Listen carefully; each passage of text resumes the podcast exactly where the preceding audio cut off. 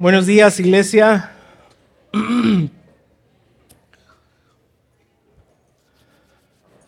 Qué frío está haciendo hoy. Yo de verdad, yo sí tengo frío. Em, antes que nada, eh, si notan mi voz rara, es porque estaba enfermo estos días, así que por favor oren para que el Señor pueda fortalecer mi, mi cuerpo y poder entregar la palabra del Señor fielmente.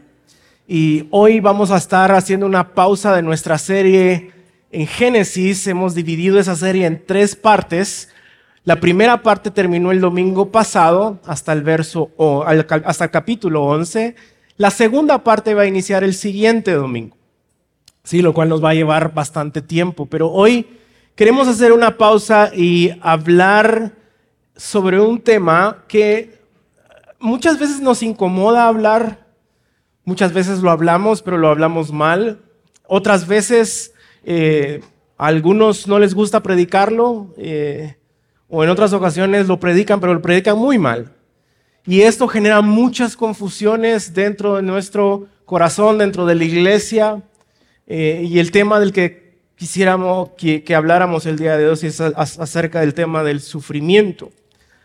Y el sufrimiento obviamente es parte de nuestra existencia. No hay nadie en la faz de la tierra que no haya experimentado sufrimiento, que no esté experimentando sufrimiento o que no vaya a experimentar sufrimiento de diferentes formas, magnitudes. Todos los que estamos aquí hemos experimentado, estamos experimentando o vamos a experimentar.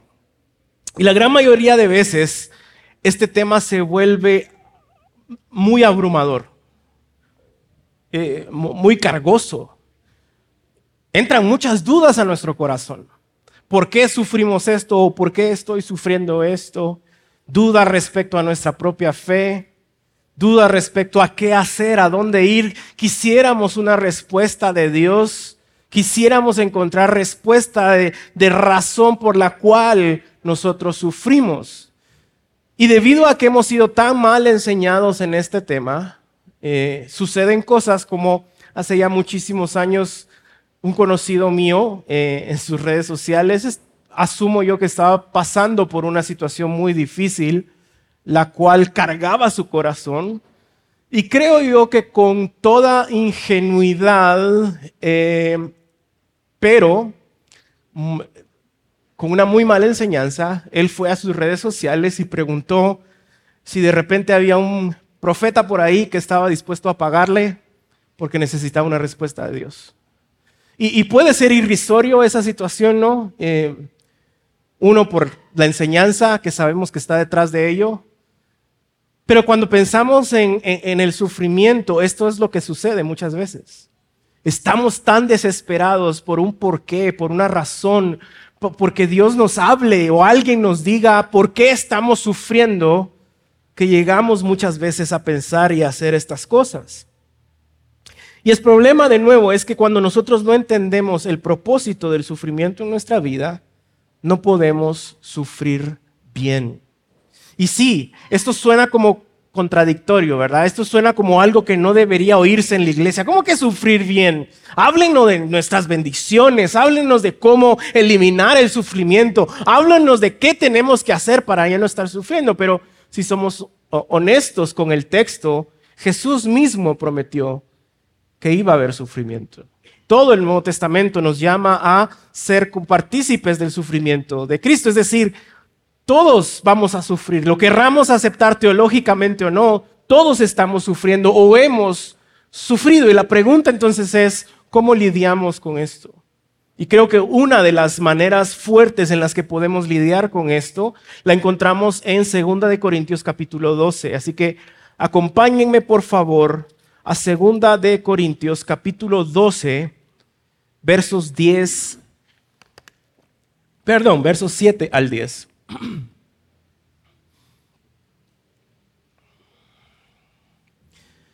En este texto, Pablo nos da tres propósitos claros de por qué, o cómo, mejor dicho, debemos y podemos sufrir bien. de cómo entender el sufrimiento de manera que cuando lo experimentemos o después de que lo hayamos experimentado, nosotros podamos caminar nuestra vida cristiana fuertes en el Señor, confiados en el Señor, con esperanza en el Señor, entendiendo la razón por la cual Él muchas veces lo permite. Antes de llegar al texto, déjenme darles un poco de contexto de 2 de Corintios capítulo 12. Pablo, quien escribió tres partes del Nuevo Testamento, eh, está escribiendo a, los, a la iglesia en Corinto. Y la razón es porque se levantaron problemas dentro de la iglesia que le fueron reportados a él y él les escribe como diciendo cómo deberían de lidiar con estos problemas. Irónicamente, uno de los problemas es que habían muchos ah, charlatanes dentro de esta iglesia que estaban en contra de la autoridad y la enseñanza de Pablo.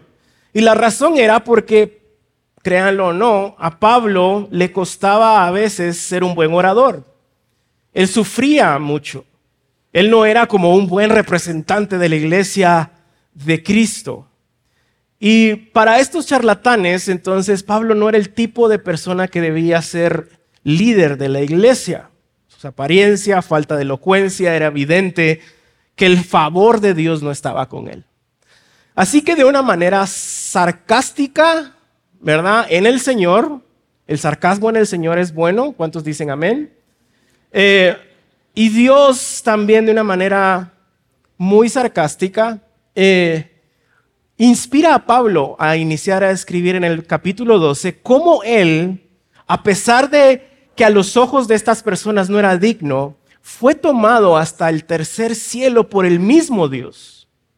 Vaya si no era alguien digno, ¿no es cierto?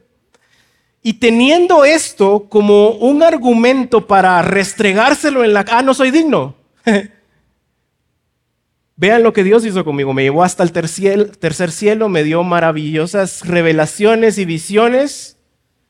Pero creo que lo deja ahí como una nota diciendo, esto lo puedo usar yo para mi argumento. Pero él continúa en el verso 7 y es lo que leemos diciendo, aun cuando he recibido de Dios revelaciones tan maravillosas, hablando de esta experiencia, así que para impedir que me volviera orgulloso, se me dio una espina en mi carne.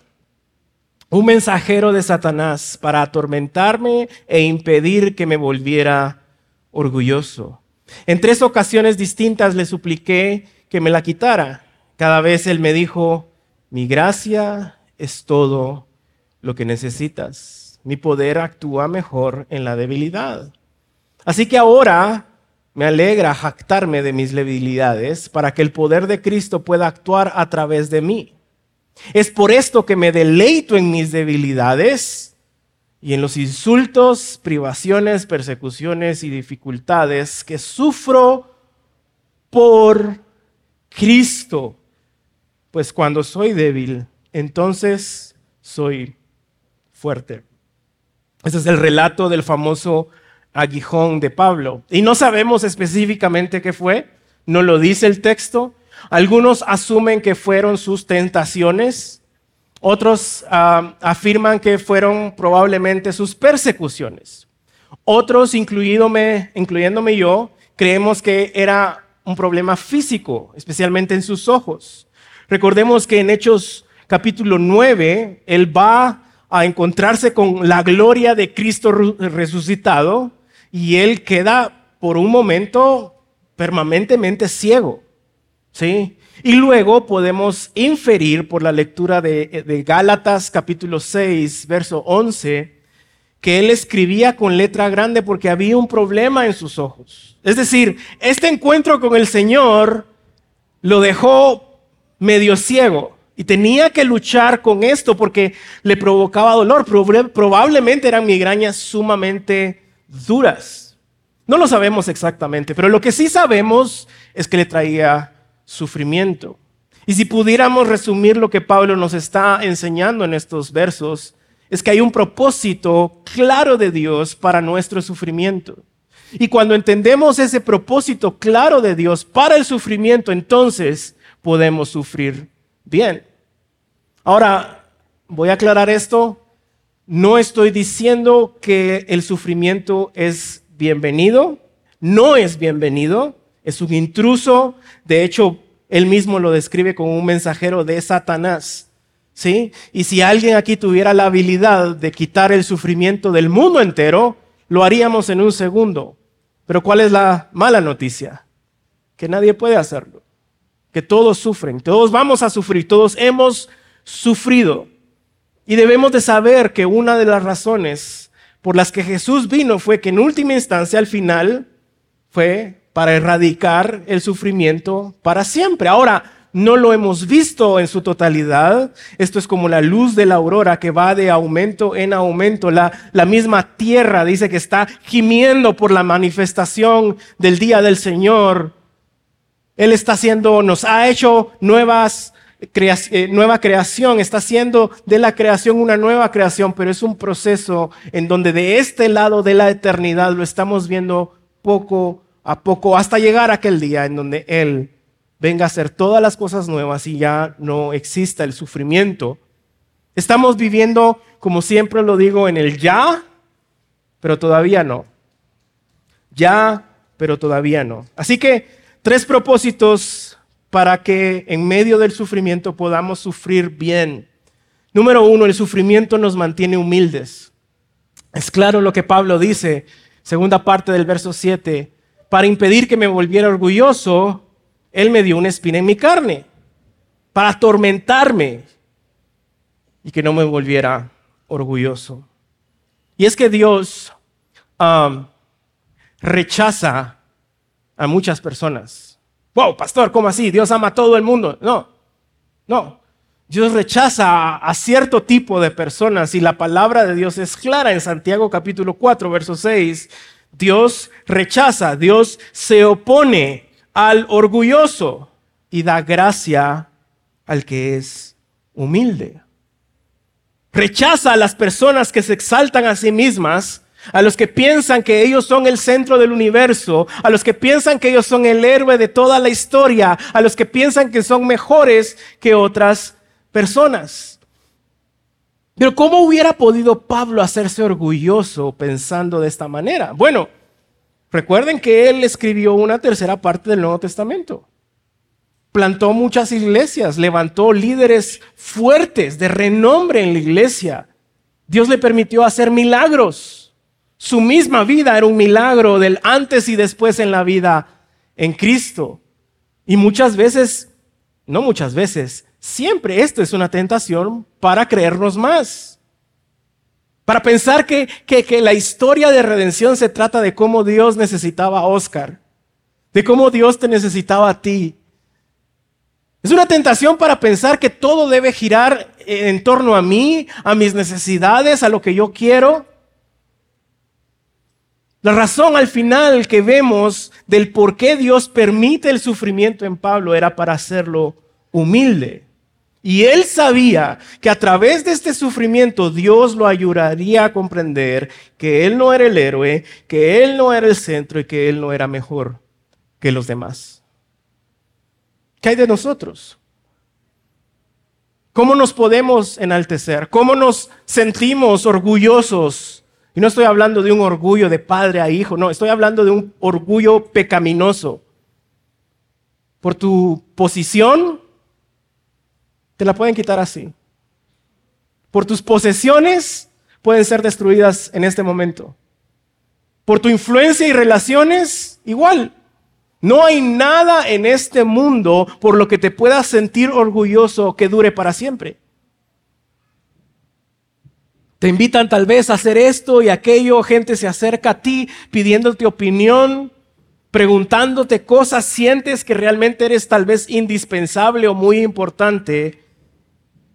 Y el problema muchas veces de quienes pensamos de esa manera es que llegamos a pensar al final que es porque soy yo. No es la gracia de Dios ni siquiera. O sea que terminamos en nuestro orgullo rechazando también la gracia de donde provienen todas esas cosas que hoy podemos disfrutar. El problema es que la falta de humildad nos hace no solo menospreciar a otros, sino al mismo Dios. y nos hace caer en la trampa más antigua de parte del enemigo. Tú puedes ser tu propio Dios. Tú eres el centro. Haz que todo gire en tu entorno. Haz las cosas como tú quieras. ¿Qué anhelaban ellos? Sabiduría, ser como Dios. ¿Qué anhelamos nosotros? Estas cosas, reconocimiento, posesiones, apellido, logros, dones, que nos reconozcan. Y cuando alguien no lo hace, uh, nos pone mal. Pero muchas veces, si no siempre, es esa espina de Dios recordándote, hey, es mi gracia. No te ensalces. No te sientas orgulloso. Es mi gracia. El orgullo, dice Charles Spurgeon, nos ciega ante nuestras propias faltas y nos impide buscar la gracia y el perdón de Dios. Iglesia, Dios nos ama tanto que nos permite muchas veces sufrir para que nuestro orgullo no nos termine matando. No es parte de la serie de Génesis, pero esto fue lo que hablé yo la semana pasada.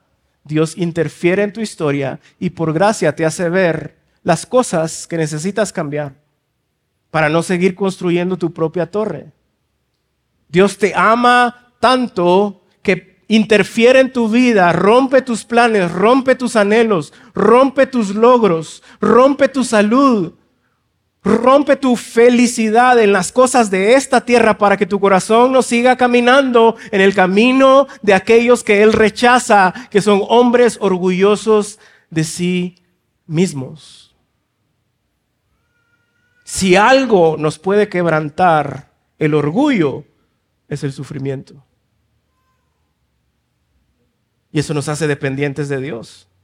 Es, es, es como ponía este ejemplo como domar un caballo. Y los que somos de Oriente tal vez tenemos más esta imagen en la cabeza, ¿no? No sé si han visto cuál es el proceso para poder domar un caballo. Y no, no estoy diciendo que hay gente que parece caballo. Siempre tengo que aclarar estas cosas porque ya sé que hay gente viendo. No, no estoy diciendo eso. Pero es parecido. El proceso es sumamente doloroso para el, para, el, caballo. Lo jalan, lo tuercen, le jalan el pelo, le pegan con, con, eh, con herramientas para decirle para dónde tiene que cruzar. Y al final de un largo y doloroso proceso que a veces deja cicatrices, él se somete a la voluntad de quien lo está montando. Es lo mismo con el Señor. Duele.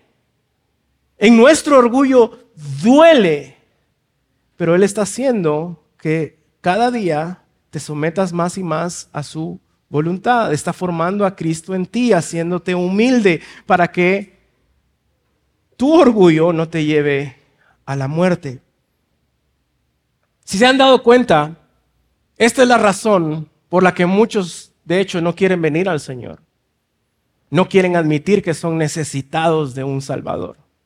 No quieren admitir que son iguales a cualquier otro mortal y decir, soy un pecador también y necesito un salvador. No, como, mira, y no puedes venir vos aquí a la oficina para hacer la restauración porque yo así en público sí, mi imagen y... No.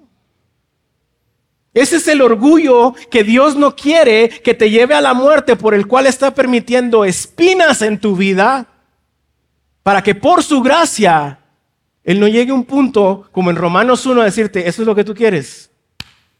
Dale, nos vemos, adiós. Eso nos hace dependientes de Él, ese es el segundo punto. La segunda razón, el segundo propósito, nos hace dependientes de Dios. Son el sufrimiento que hemos vivido, el sufrimiento que estamos viviendo, el sufrimiento que vamos a vivir, nos hará siempre, si lo entendemos bien, dependientes de Dios y no de nada que el mundo nos pueda proveer o dar. Nos hará reflexionar de nuevo en que nosotros no somos Dios y por ende no podemos controlar nada. ¿Cuántas veces hemos sufrido porque queremos controlar nuestra propia vida, queremos controlar el... No podemos. Y cada vez que queremos hacer este intento de controlar lo que está sucediendo en tu trabajo, en tu familia, con, tus amigos, incluso en la sociedad, y te das cuenta que no puedes controlar nada, te frustras, te enojas, y a veces trae hasta enfermedades por esa misma frustración y sufrimiento a tu vida. ¿Por qué? Porque Dios te está recordando, si lo puedes enfocar bien, que tú no estás en control de nada. Él sí, Él sabe, Él es soberano y por ende necesitamos entonces a través de su gracia recordar esto y decir, tú estás en control. Yo no sé por qué, tú sí sabes por qué y tú eres bueno y perfecto, yo no. Y esas son buenas noticias.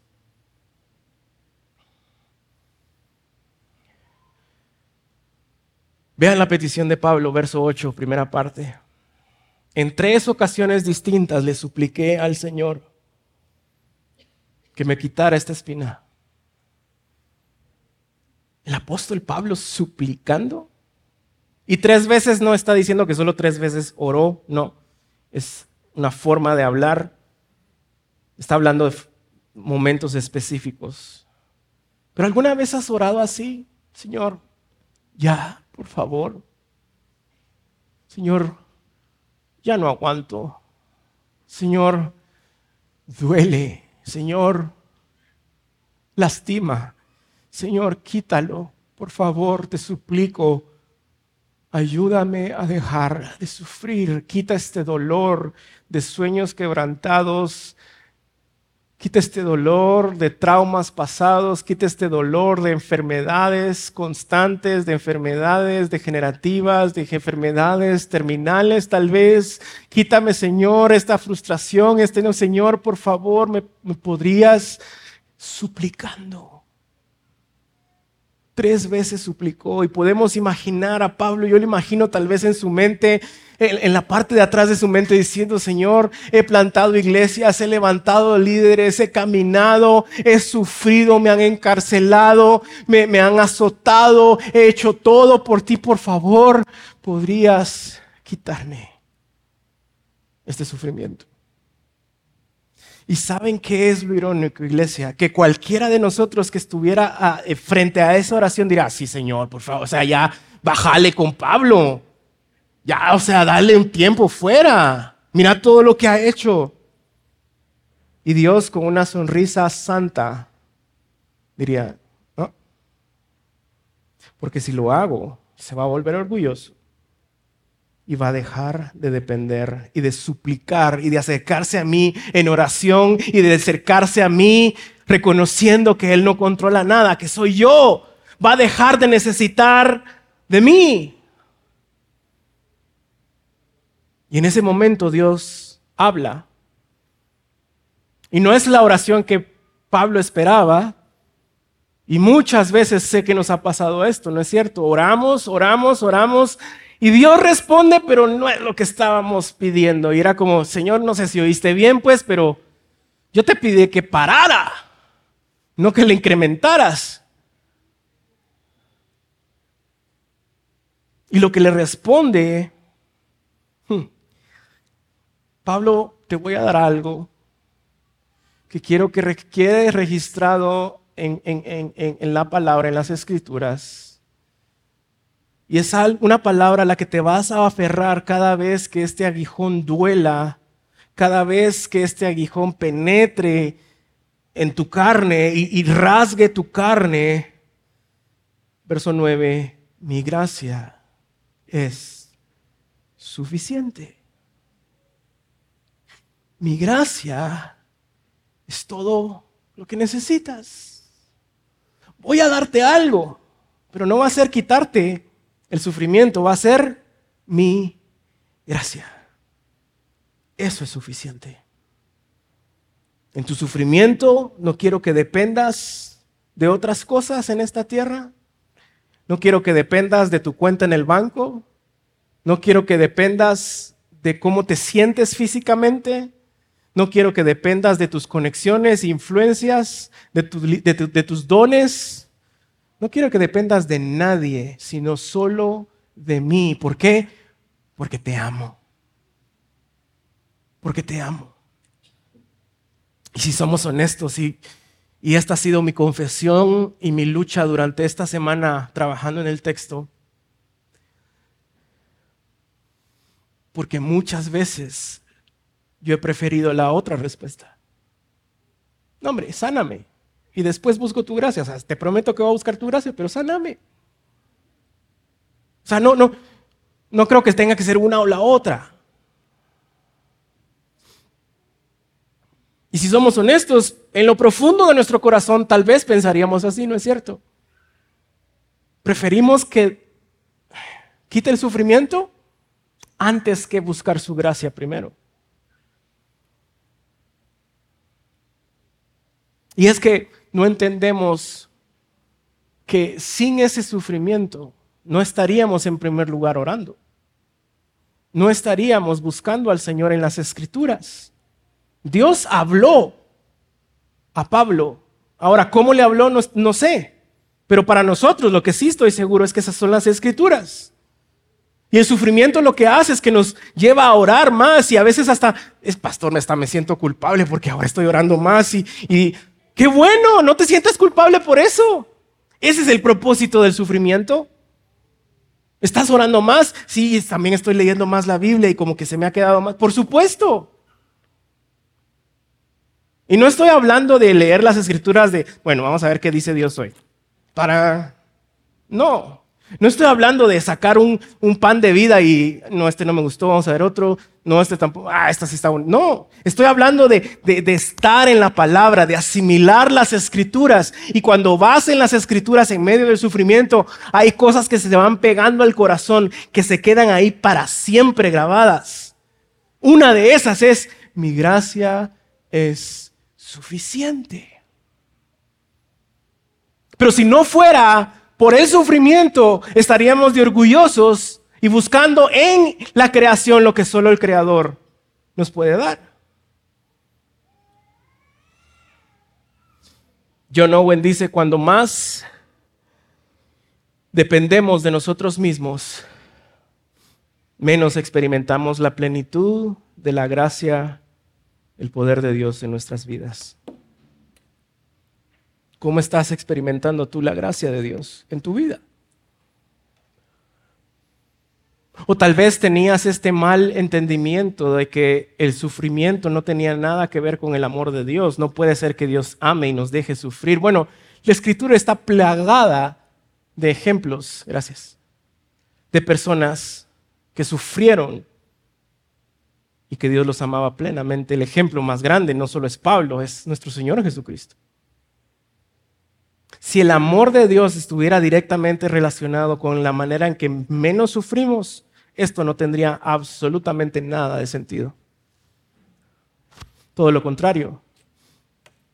Es porque Dios te ama que permite esas espinas, esos recuerdos, esas situaciones que nos hacen ver lo insignificantemente débiles que nosotros somos comparados con lo eternamente soberano, grande, maravilloso y amoroso de nuestro Dios.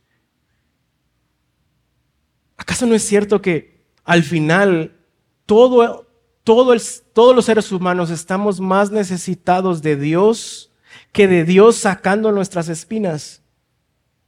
La necesidad más grande del hombre no es sanidad física, emocional, es sanidad espiritual. ¿Por qué? Porque eso nos lleva a pensar que un día, a pesar incluso de la muerte, tendremos victoria.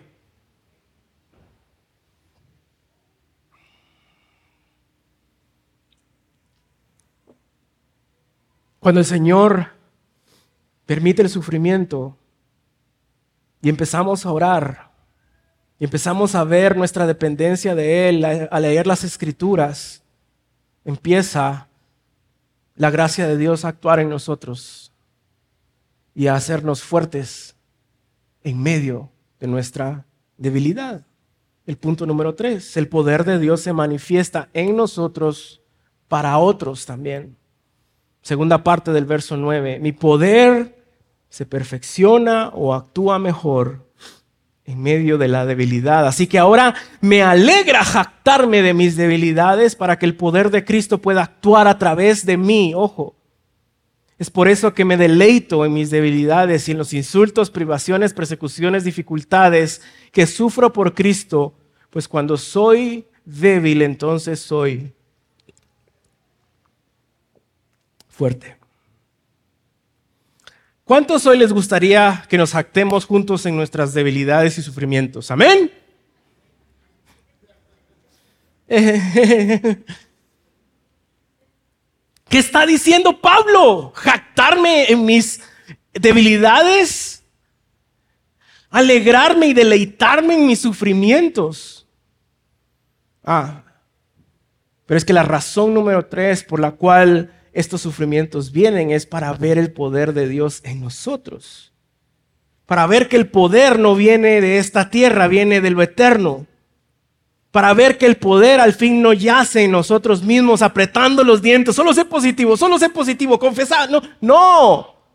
Nace de nuestra dependencia y humildad ante el Señor. Ahí es cuando se manifiesta su poder a través de diversas formas.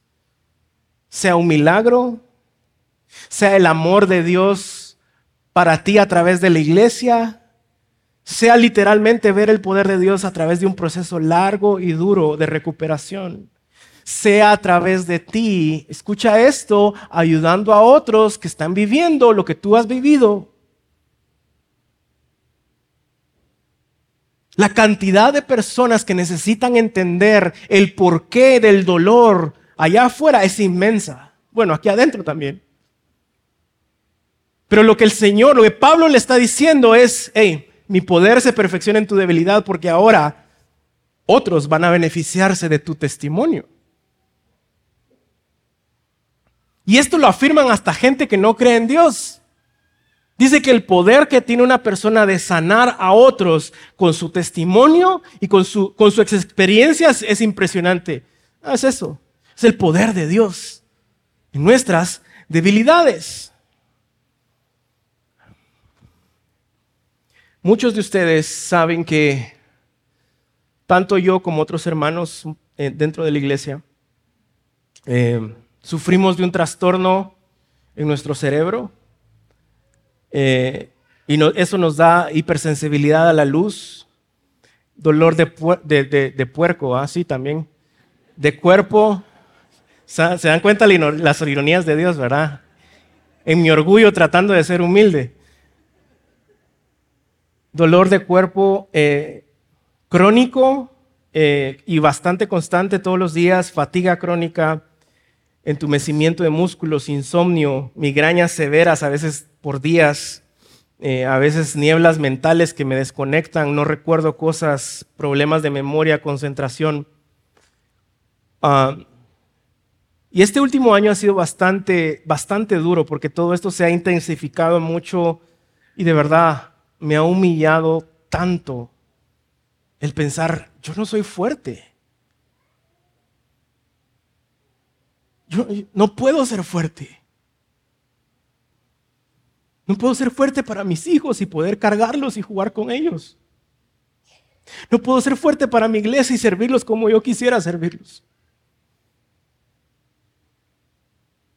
Pero también me ha ayudado a depender más de Dios y su gracia me ha ayudado a reconocer lo vulnerable que tengo que ser con mis pastores, que son los que me pastorean y discipulan. Me ha ayudado, escuchen esto, a tener más compasión de otros que sufren. Porque cuántas veces no nos han eh, dado una respuesta como, bueno, como tú no lo has vivido, no lo entendés. Y es tan cierto. Y cada vez que estoy en estas crisis que eventualmente me agarran, a veces no puedo ni moverme literalmente una de las cosas que trato de hacer, entre otras cosas, depender del Señor, ir a la palabra, orar, es recordar, tratar de hacer memoria de un video que yo vi hace muchos años de David Rick. Él es e, evangelista, orador, escritor, predicaba, pero en medio de todo esto, él sufría de parálisis cerebral. Y, en uno de sus más famosos videos, él está predicando a su iglesia y les pregunta, y no voy a hacer su voz porque creo que sería de mucha falta de respeto, pero e, en su imposibilidad de hablar claro, él, les pregunta, ¿y, cuál es tu problema? Es decir, ¿y cuál es tu excusa de no servirle a Dios? Yo tengo parálisis cerebral. ¿Cuál es tu excusa para no servirle a Dios? Tienes un cuerpo sano, tienes recursos, Dios te ha dado la capacidad de ser creativo, de la inventiva en su gracia. ¿Cuál es tu excusa para no servirle a Dios? ¿Qué estás haciendo tú por el reino de Dios? Y es que la pregunta es siempre, ¿qué va a hacer Dios por mí? ¿Qué va a hacer Dios por mí? Y cuando entendemos bien el sufrimiento, no se trata tanto de lo que Dios va a hacer por mí, porque lo puede hacer, sino de cómo esto me va a ayudar a mí a ayudar a otros. De cómo puedo ser útil en el reino de Dios a pesar de mis limitaciones. Y esto me ha humillado por completo, el reconocer que tengo limitaciones que ya no tengo 17 años y puedo ir a practicar básquetbol todo el día, a estar con la selección, a irme al gimnasio cuatro horas, a empezar mi turno de trabajo a las 10 de la noche, salir a las 7 de la mañana, ir a desayunar, ir a, jugarme, a jugar con los amigos, regresar. No tengo, no, no soy.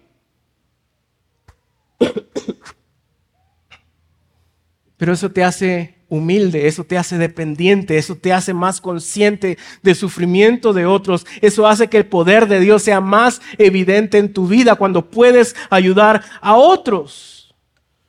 Y mi oración una y otra vez como Pablo era, Señor, ¿puedes sustituir tú, por favor, el dolor por fortaleza?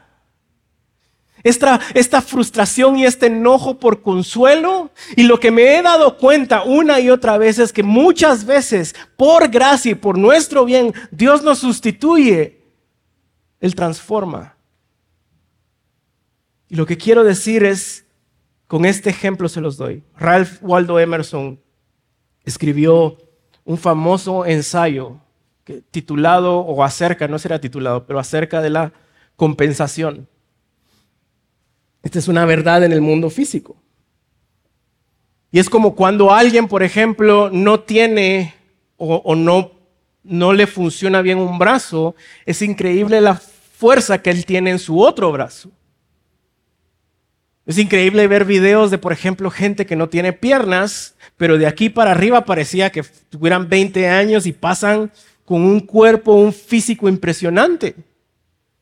Compensación. Y lo mismo pasa en lo espiritual.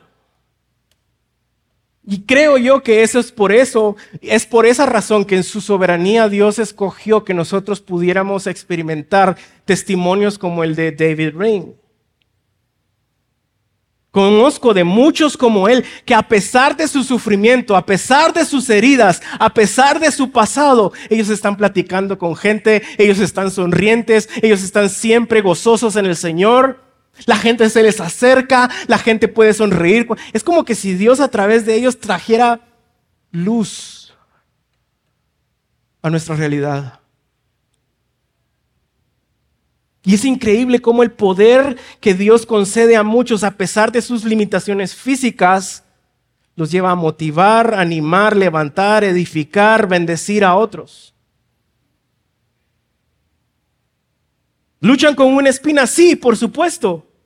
Pero de muchas maneras Dios los usa a ellos poderosamente para su gloria y la edificación de otros. Compensación.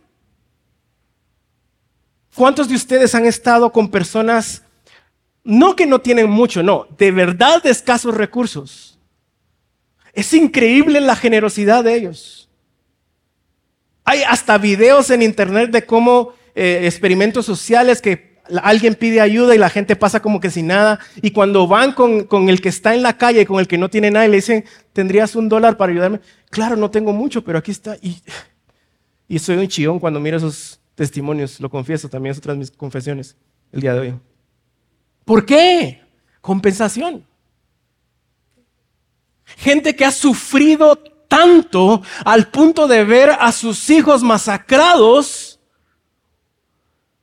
en guerras, pero cuando oran te hacen llorar a ti por el fervor con el que oran, por la fe que tienen, por la esperanza que hay en ellos y uno dice, compensación. Así es como los débiles se hacen fuertes en Cristo. Charles Spurgeon fue alguien que sufrió de depresión casi toda su vida. Depresión profunda. Y sin embargo, es una de las voces, si no la voz más importante, teológica, pastoral, doctrinalmente, hablando de los últimos siglos para la iglesia. Compensación. El poder de Dios, la gracia de Dios se hace evidente en medio de nuestro sufrimiento. Porque qué alegre es cantar cuando todo va bien, ¿no es cierto? Qué alegre servir cuando todo va bien, pero cuando las cosas se ponen mal, no, ya no quiero servir, denme tiempo. Y, puede que entremos también en una línea muy borrosa y entonces llegar también a hacernos la víctima constantemente. Dios permite debilidades y sufrimiento en nosotros porque nos ama, sabe que necesitamos ser humildes, sabe que necesitamos aprender a depender de ellos, de, Él, sabe que necesitamos ver su poder para que nuestra fe crezca, sabe que necesitamos ver su poder actuando en nosotros para la edificación de otros, para ayudar a otros. En Cristo nada de nuestro sufrimiento es en vano, todo obra para bien, dice este mismo apóstol Pablo. Todo obra para bien, hasta tu sufrimiento está obrando para bien. Este es el mismo Pablo que escribió un capítulo antes, verso 11, capítulo 11, verso 32, cómo fue azotado, cómo naufragó, cómo le dieron de latigazos, cómo enfrentó la muerte, cómo le robaron, cómo naufragó, eh, cómo en sus viajes largos estuvo tan cansado, había momentos en donde tenía hambre y sed, se quedaba sin comer, temblaba del frío porque no tenía suficiente ropa para abrigarse. Cualquiera de nosotros que viviéramos una experiencia así, probablemente estaríamos muy tentados a decir, no, Dios no funciona. Si esto es seguir a Dios. Es el mismo Pablo que dijo, con Cristo estoy juntamente crucificado, porque recordó que Cristo fue el que dijo, si creen en mí, síganme, pero tomen su cruz. Y creo que tenemos que modificar muchas veces ese tome su cruz porque es muy cliché decirlo. Pero ¿qué implica tomar la cruz? Todo el que tomaba una cruz terminaba ¿cómo? Muriendo. Y probablemente no vamos a terminar muriendo de una manera como lo terminó el apóstol Pablo, que es el mismo que al final de su vida su cabeza estaba separada de su cuerpo por una espada terminó decapitado. No tuvo tiempo fuera. No dijo, bueno, ya, me voy a graduar del ministerio, me voy a ir a Miami, voy a jugar golf, voy a estar tranquilo y voy a vivir de, mi, de mis escritos. No tuvo un tiempo de descanso y este mismo Pablo dijo, considero que todo es basura con tal de conocer a Cristo Jesús. Es el mismo Pablo que en capítulos antes, capítulo 4, verso 16, dijo, por eso, porque entendemos esto, no nos damos por vencido, aunque nuestro cuerpo está muriéndose. Literalmente puede estar pasando esto.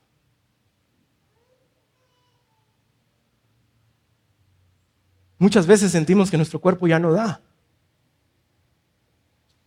O es una realidad natural. No nos hacemos más jóvenes. ¿Cuántos hemos experimentado pérdida en nuestra vida de seres amados, tal vez de hijos, de padres, de hermanos, que nos arrancan pedazos de corazón? ¿Cuántos estamos experimentando enfermedades terminales o que poco a poco nos van a llevar hacia la muerte evidente? Pero mientras ese cuerpo se está muriendo, vean el contraste hermoso, nuestro espíritu se va renovando porque va caminando cada vez más, hacia esperanza eterna, pues nuestras dificultades actuales son pequeñas y durarán poco. No van a durar mucho. Sin embargo, nos producen una gloria que durará para siempre. Un peso más grande que el de las dificultades. Angustia por poco tiempo que no se comparan con el tamaño de la gloria prometida a la que vamos caminando y de la que tenemos esperanza, gracias a que Cristo intervino en tu vida y muchas veces lo conociste a través del sufrimiento.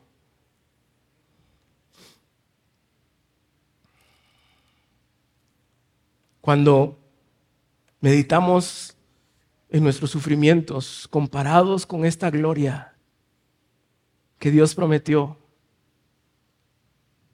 esos sufrimientos se vuelven cada vez más pequeños. Porque ni siquiera la muerte, que es nuestro mayor enemigo en este mundo, puede derrotarnos.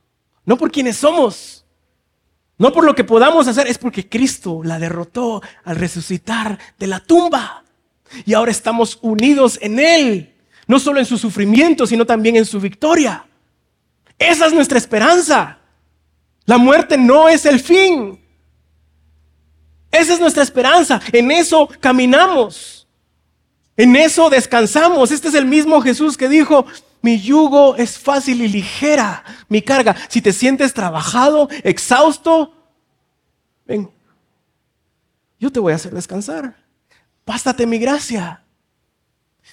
Bástate mi gracia. Y esto le da por completo la vuelta a nuestro corazón en la forma que adoramos, en la forma que caminamos, en la forma que vivimos, en la forma que venimos a la bodega, en la forma que cantamos.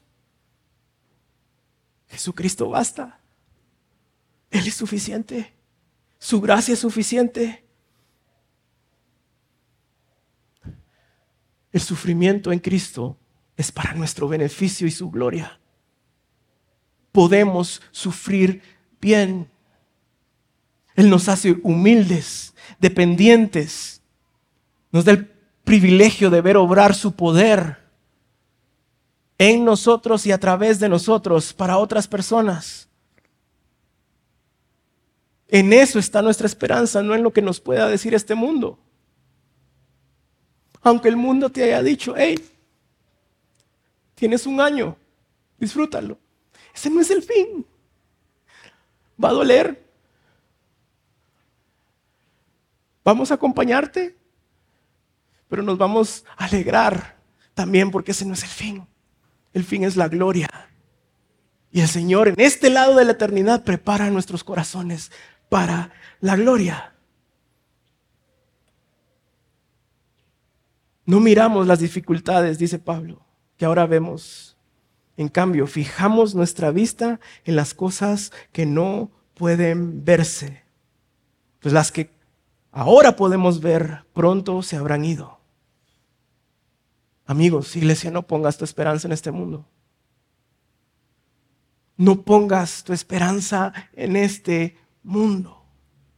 Las cosas que no podemos ver van a permanecer para siempre. Y probablemente lo que no puedes ver mientras el equipo pasa, eh, los de músicos, si te pones de pie, probablemente lo que no has podido ver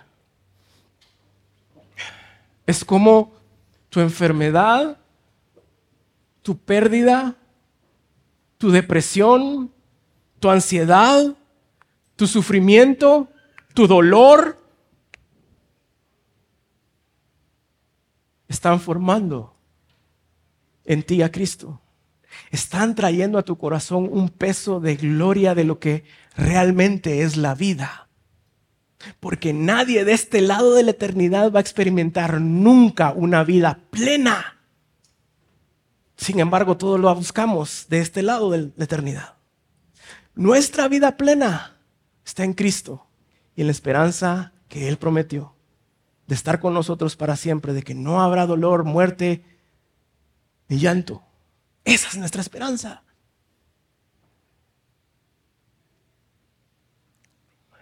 Inclina tu cabeza, iglesia. Oremos. Señor, gracias porque nos has amado tanto que has permitido, Señor, dificultades entrar a nuestra vida. Dificultades que a veces no entendemos, que son tan difíciles, Señor. Pero hoy, hoy, te ruego, Señor, que traigas propósito. Que si poderosamente tú decides quitarlas, te vamos a alabar, te vamos a exaltar. Pero como esos amigos de Daniel, que si tú decides no hacerlo, permite que te sigamos alabando y cantando, creyendo que tú eres un Dios bueno. Y que en medio de ellas podamos ver tu propósito de hacernos más humildes, de hacernos más dependientes, de poder ayudar a otros, de ver tu poder obrar en nuestra vida y en la vida de otros. Gracias porque este mundo no es nuestra esperanza. Gracias porque llegará ese día en donde tú vas a enjuagar cada lágrima.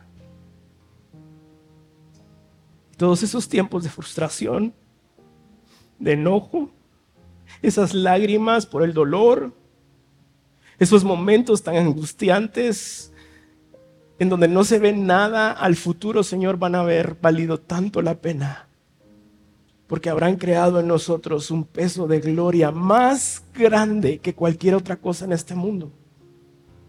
Y vamos a poder disfrutar de ti eternamente y para siempre. Oro por los que hoy están sufriendo, por los que hoy están recordando, Señor, su trauma tal vez para que tú te acerques a ellos y ellos se acerquen a ti, que sintamos, Señor, eh, eh, ese compromiso de caminar con los que sufren, de buscar a quienes están sufriendo, Señor, y encarnar ese sufrimiento como tú lo hiciste por nosotros, a sufrir bien los unos con los otros. Gracias, Señor, por tu gracia, porque tu poder se perfecciona en nuestras debilidades. Gracias porque en medio de todo lo que está sucediendo, tú eres bueno, tú eres suficiente para nosotros, para nuestro corazón. Respondamos en alabanza, iglesia, cantando que Él es suficiente.